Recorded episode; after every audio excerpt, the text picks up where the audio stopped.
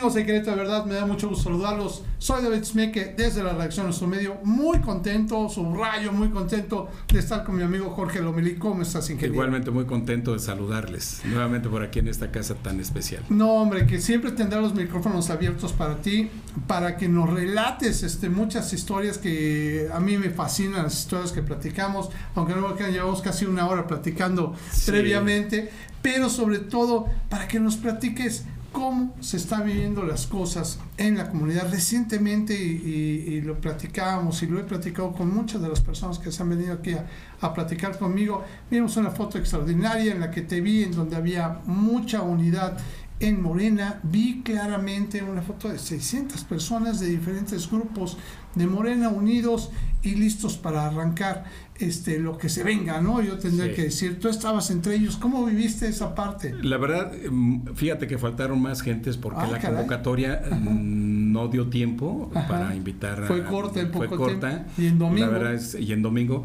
pero fue muy bonita, donde hay muestras claras de que vamos todos en unidad en todos los municipios. Sí. Y finalmente son etapas que se están, como todas las elecciones internas, se van pasando y, y naturalmente hay contrastes siempre, como en todo, y hay una puja y una pugna natural dentro de lo que es el ideal de cada equipo, de cada Claro. persona, pero al final la madurez hace que se vean las cosas como se deben de ver. Sí, y como Sí. se vieron, ¿eh? porque Por yo vi ahí ¿no? una unión impresionante. Y te quería comentar, ahora sí que voy, a- voy a abusar de tu conocimiento de, de- de tu comunidad del Marqués, eh, porque pues si algo se habla mucho para, para este año electoral, pues tiene que ver con, con cada una de las cabeceras municipales y de, la, de todo lo que es la comunidad. Yo te quiero preguntar del Marqués, me llama la atención la historia del Marqués. Sí, Digo, si yo me pongo a pensar en el Querétaro que venía, mi papá me acuerdo mucho que manejaba toda la Panamericana porque teníamos mucha familia en León. Entonces venía, bueno, hacíamos horas, ¿no? Y decir el Marqués en ese entonces, bueno, era decir terreno despoblado prácticamente, ¿no? Y de repente, bueno, empezó un parque industrial, otro, y una expansión impresionante. ¿Tú me puedes platicar mejor qué pasó, cómo se desarrolló, por qué de repente alguien dijo, aquí vamos a empezar a poner, y hoy volverse, pues sin temor a equivocarme, yo creo que son uno de los municipios que más recursos maneja este pues por las empresas que hay. No, no, sin duda hay. es el municipio que más recursos tiene per fíjate. Querétaro municipio tiene 6.080 millones de pesos, pero gobierna 1.300.000 habitantes. Claro. Y el Marqués gobierna 250.000 con 2.408.000 Bueno, no, millones no, no. anuales de presupuesto. Entonces, le puedes dar a 10 municipios sin problema tu Claro. presupuesto y les alcanza Y además sin broncas. es extenso. Es, es muy extenso, es el tercero más extenso de todo el estado. Claro. Interesantísimo. Fíjate que yo el Marqués lo amo, lo quiero muchísimo, porque aunque no nazco en el Marqués, Claro. En mi infancia, después de los seis años, Ajá. la paso ahí. Marqués, La pasa, eh, digamos, es- era un centro de muchos queretanos donde las familias íbamos y se acostumbraba o al mesón del Prado y Juriquilla o al pueblito en donde el molinito se llama, se llamaba hoy el batanto de esa zona, en donde íbamos a los recursos naturales, había agua, buscábamos el agua como niños, como familias, Claro. entonces nadábamos en el río de la Cañada, un Qué río maravilla. hermosísimo No, bueno. lleno de zonas de carrizales, de huertas, en donde uno se metía y te ahogaba si no estabas con Oh, tu Dios, papá, claro. Era más de... Sí, porque además pasaba el en, en agua la- en fuerte. las ¿no? zonas amplias del Ajá. río, que hay varias, Ajá. lógicamente el nivel era bajo, Claro. pero bajo decíamos de 1,20, 1,50. No, bueno, pero en las zonas estrechas, no, bueno, era de casi 2,80, 3 Wow, metros de altura. bueno, la misma corriente Por te jalaba y te. Fíjate que era, era, era mucha agua, pero fluía laminarmente. Es decir, no tenías problema de, de- de- de- de- de esos temas, No, ¿no? bueno, el tema era la profundidad Sí, entonces. claro, pero permaneció el Marqués muchos años así. Permanece todo el tiempo. Tú veías en, en las 42 comunidades que había antes de la modificación con Querétaro en los límites y que Claro. se cambian algunos, algunas localidades. Claro. Fue muy interesante porque tú veías en las esquinas las mismas piedras de décadas. y luego ya me toca en la parte, digamos, de un poco más de adulto, eh, llegar a ser director de Obras Públicas del Estado. Sí, bueno. Y, y me tocó hacer el primer bachillerato pedagógico. Qué cosa. En la ahí, cañada, el, cañada. sí, el- el ok. número 7, si mal no recuerdo. Ajá. Nos toca hacer la presidencia municipal que hasta hace un año y medio estuvo ahí. Sí, claro. Y Ah, este y también la Casa de la Cultura y muchas obras. Entonces, estoy identificado con el Marqués plenamente convencido de que es, es de los lugares más bonitos que hay que recuperar desde el punto de vista eh, de, eh, la parte hidráulica, de la parte humana, de la convivencia, de lo que teníamos antes, aún en esta dinámica. ¿Cuándo comienza a cambiar? Te comentaba fuera de micrófonos, ¿no? En el 2000 hay un cambio rotundo, comienza a cambiar, eh, porque después de los parques industriales, que nada más estuvieron dos, la Noria y estuvo el Parque Industrial Agroindustrial La Cruz por muchos años. Y permanecieron con cuatro, cinco, siete empresas máximo por muchos motivos. Se hace el Parque Bernardo Quintana, hablando ya de que ya estaba en el gobierno, yo como director de las públicas del Estado. Es el, el, primer parque en el Marqués muy ordenado con plantas de tratamiento, con todos los elementos de primer mundo. Es grande, muchas empresas también. Llama la atención, era el gobierno dentro del fideicomiso Eh, que eran tres grandes parques industriales, el de San Juan del Río, el de el Parque Bernardo Quintana y el Benito Juárez, que a la postre todavía está, es de los más grandes y donde hay empresas gigantescas, ¿no? El, el, el tema principal es que cuando se hace el aeropuerto, en ese momento detona prácticamente todo. Claro, claro. Y comienzan más parques. Te, hablaba de eh, el parque Aeros, perdón, eh, de este señor O'Donnell. Ajá. que por cierto, ya te comentaré ahí de, David O'Donnell, que es el más mexicano americano que hay aquí. Comía chiles, ¿no? se acaba media lata de chiles. Eh, ok, qué maravilla. ¿Eh? Desarrolla un parque también muy privado, muy bien hecho, y de ahí detona, ¿no? El impulso que trae el aeropuerto, cuando se inaugura, comienza a detonar. Y luego, lógicamente, después de muchos parques industriales, también déjame acotar que el Marqués es el municipio que más parques industriales tiene, el que más está creciendo de Querétaro, desde el punto de vista este, urbano. Su tasa de crecimiento es de lo más alto que hay a nivel nacional, inclusive competimos en el top 3, ya lo había dicho aquí. Y este y después de, un crecimiento de parques industriales viene la otra necesidad de suplir. La gente se quiere cambiar a lo más cercano. Que esté más cerca de más su cerca trabajo. y hay que facilitarles eso, o no lo tienen, hay que hacerlo. ¿no? Entonces comienza el primer, el primer fraccionamiento, la pradera, por ahí del 2002. Por ahí comienzan los permisos en el 2000, se comienza a ejecutar en el 2002, y de ahí ya vienen otra serie de parques ah, importantes, de, perdón, de desarrollos, de desarrollos urbanos, urbanos, de una economía baja este, de interés social, pero después comienzan los desarrollos económicamente muy fuertes como Cibatá, como Ciudad Maderas, Saquia, y hoy un centenar de micro este, desarrollos, de clústeres muy interesantes y les ha sido muy interesantes al Marqués. Que ahí es el, el, punto, que bueno, quiero hacer la coyuntura de lo que platicamos al principio ahorita. El Marqués también se caracteriza por definitivamente tener un contraste muy fuerte. Tiene empresas que desarrollan mucho, generan mucha economía, ¿no? Pero también tiene zonas marginales, hay zonas de pobreza que se detectan ahí en, la zona de Marqués, hay pues unas necesidades muy grandes, bien lo dice, se desarrollan los fraccionamientos, pero pues luego les faltan servicios, ¿no? Servicios que van desde seguridad, agua, alumbrado, eh, caminos, y entonces se ve mucho trabajo que se tiene que hacer. Creció, David, el, el, elemento, digamos, urbano creció tanto y en una velocidad vertiginosa que no había la capacidad en ese momento de las autoridades, y luego con todo respeto para el PRI, para el PAN, para hacer obviamente los planes como deben de hacerse. Como tendría que hacerse. Como tendrían que hacerse, que haya los equilibrios de infraestructura, de equipamiento, de vialidades, de conectividad, de alternar desarrollos industriales con desarrollos urbanos para que los recorridos laborales de, la gente no fueran tan extensos, no fueran tan hostigantes. Esa pérdida de horas hombre lastima mucho a las familias y era muy importante. Entonces eh, el Marqués creció en una forma eh, como un Alcácer. Sí, claro. y a final de cuentas ahí, por eso mi gran pregunta le vendría bien ahí una este una una dosis de 4T al Marqués. ¿Tú cómo verías? A ver, yo te lo digo obviamente en esta camiseta. Claro. Pero es necesario, los cambios son buenos. Claro. Los cambios son buenos.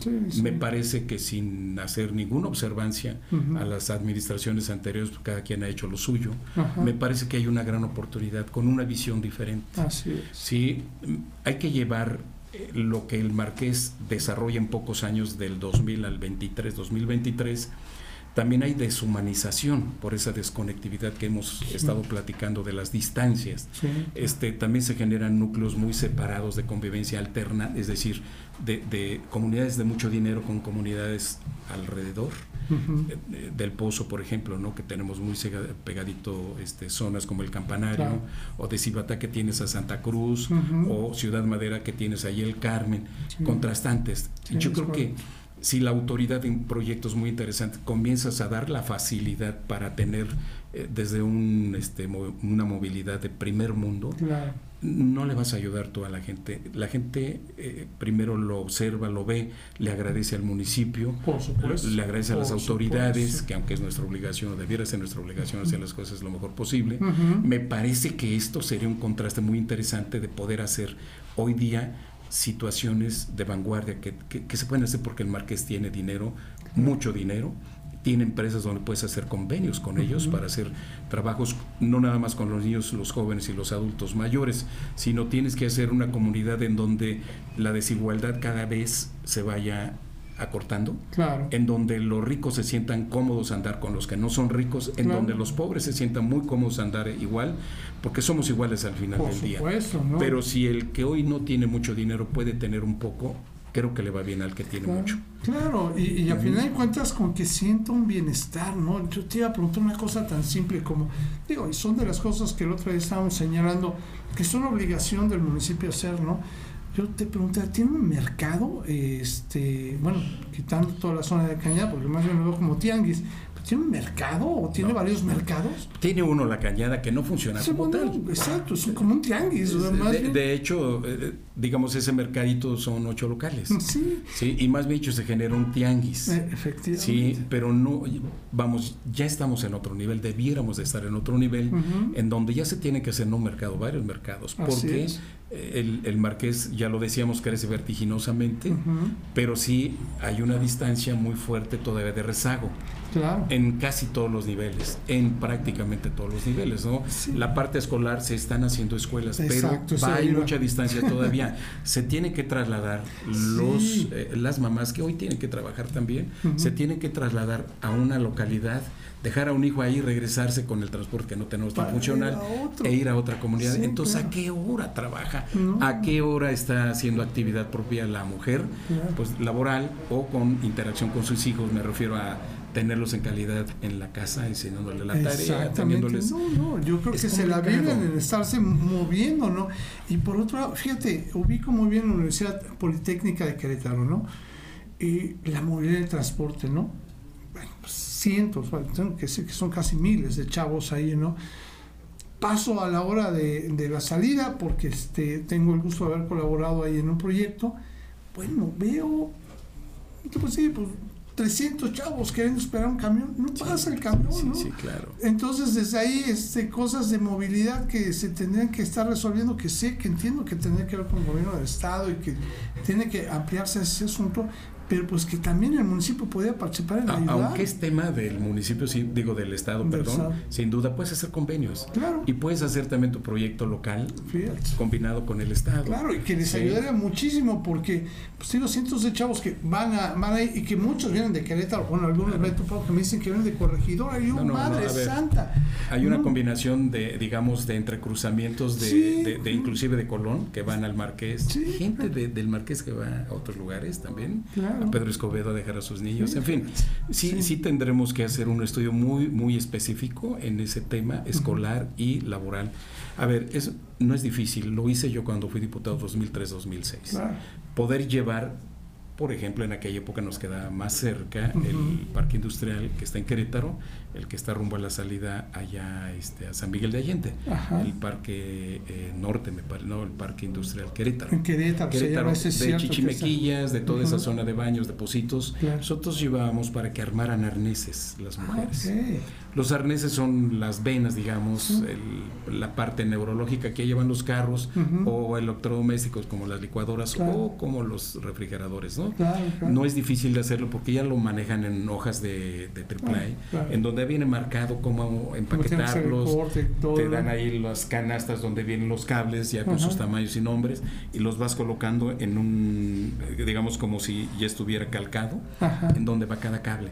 Los engrapas, les das sus terminación, lo entrenan en tres días ah, y lo saben hacer las mujeres. Entonces imagínate tú que les pudiéramos llevar en un programa interesantísimo trabajo de las empresas a las comunidades. bueno, para que no se muevan las personas, para que estén con sus hijos. Claro, y que como dices, se los pueden llevar. Sí, entonces sí hay que, no es sueño, ¿eh? ya lo hice eh, como diputado.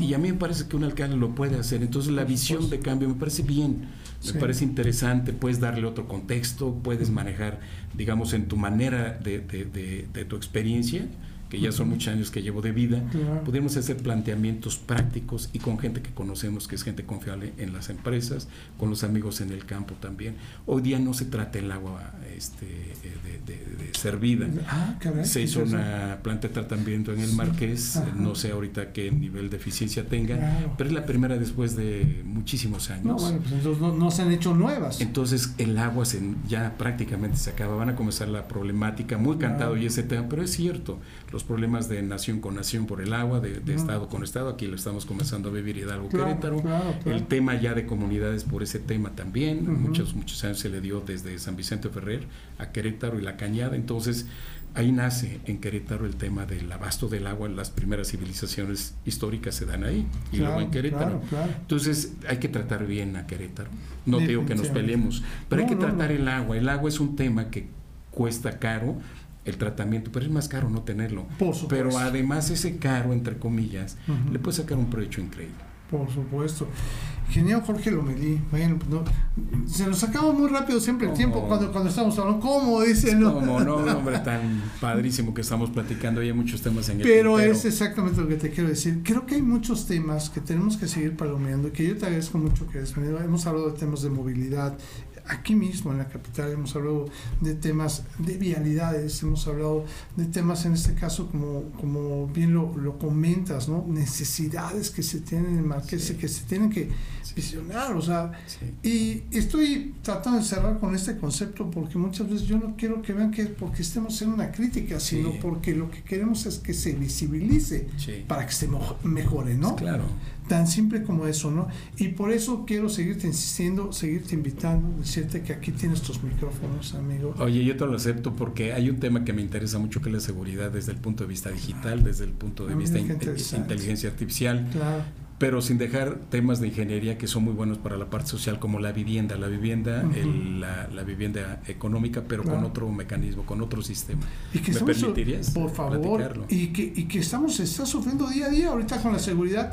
Eh, ayer estaba Ivonne Escuadra, regidora de, de Querétaro, señala decir es que ya la, la, seguridad para los municipios más bien parece un acto burocrático en lugar de un acto de prevención tú estás tocando temas que tendrán que ser de prevención y que me encantaría que lo podamos platicar. Y si te es posible, casi casi la siguiente semana lo platicamos. Ya está. ¿Te parece bien? Me gusta la idea y aquí estamos. Perfecto, pues te agradezco muchísimo, ingeniero Jorge Lomelí, que estés con nosotros. Seguiremos platicando estos temas tan, tan importantes para que podamos visibilizar. Es un gusto siempre, muchas gracias. Muchas gracias para, para ti. Y amigos de Querétaro, de verdad, yo les pido de favor cualquier comentario que quieran hacer o que quieran incluso escribirle al ingeniero Jorge Lomelí, lo pueden hacer a través de nuestras redes sociales y también a través de nuestro sitio web queretodeverdad.mx. Que tengamos un lindo día. Hasta pronto.